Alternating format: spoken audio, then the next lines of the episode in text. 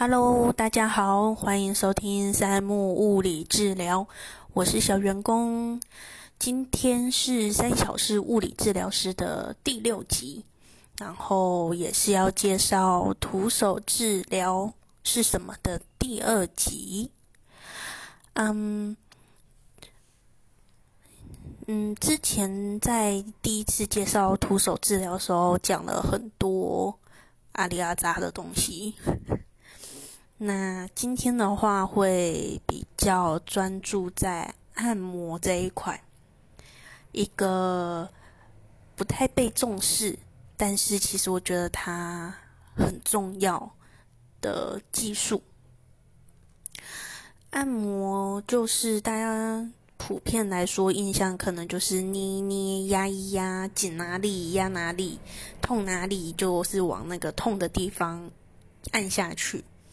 可是其实，呃，按摩在处理很多肌肉问题、筋膜问题，其实很好用。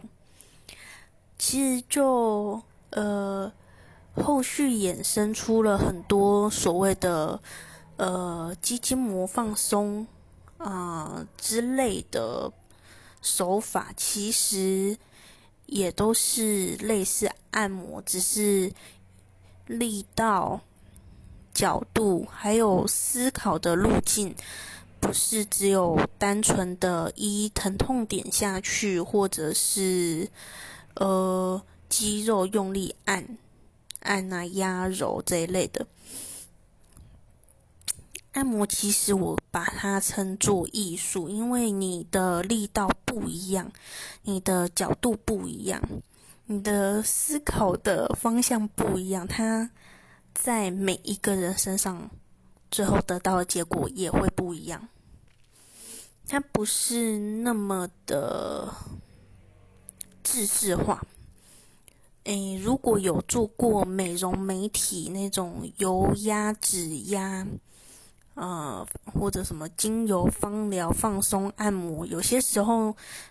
呃，不是，呃，反正就是接受过训练、练习、培训出来的，他们很容易都是呃固定一套 SOP，嗯，固定的流程，可能就是大腿什么方向几下，小腿什么方向几下，背部怎么样推，怎么样揉这一种的按摩，可是。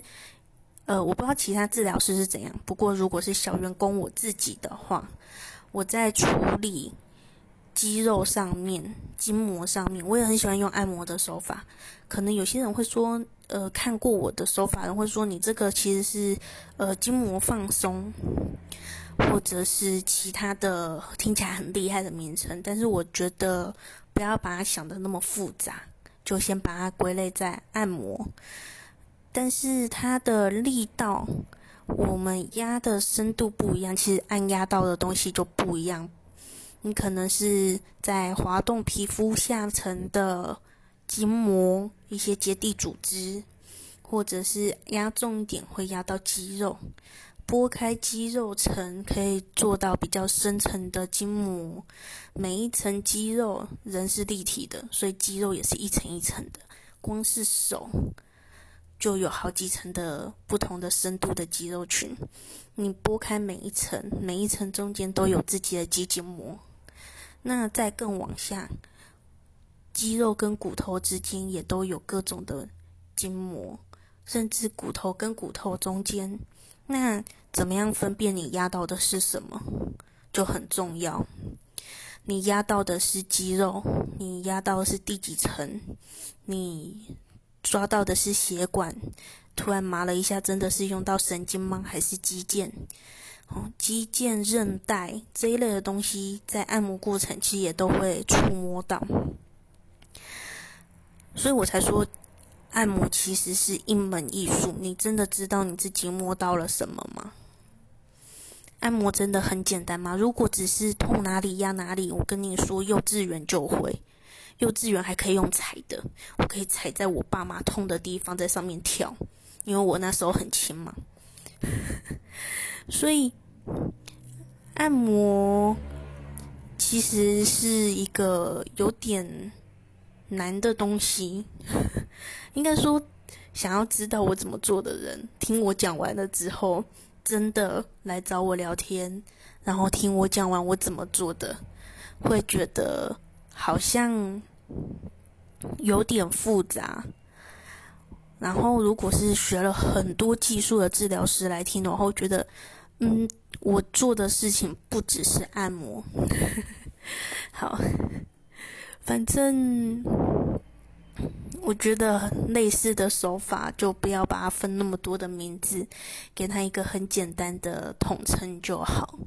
很多事情不用看得那么复杂，但是要慢慢的去体会。哇，这讲的好高深哦！反正就是凡事不要急，有时候你已经身体不舒服了，你就给身体一段时间休息。那在施作手法的人，也是像我们是治疗人员，或者是其他的相关行业的人，我觉得在对待手中的个案，呃，不管是病人或客人，也是不急，因为真的没有人那么厉害到几次就可以把一个很复杂问题一次处理完。然后我觉得寻求帮助的人也是，呃，不是一做就马上好。如果真的那么厉害的话，为什么医院诊所还会一直开？我吃药打针就会好了，我做个复健，我做个一两次的徒手治疗就会好了。那为什么医院诊所还可以一直开？美容美体、按摩舒压、整腹推拿。为什么可以一直开？那就代表有些事情就是需要时间去处理。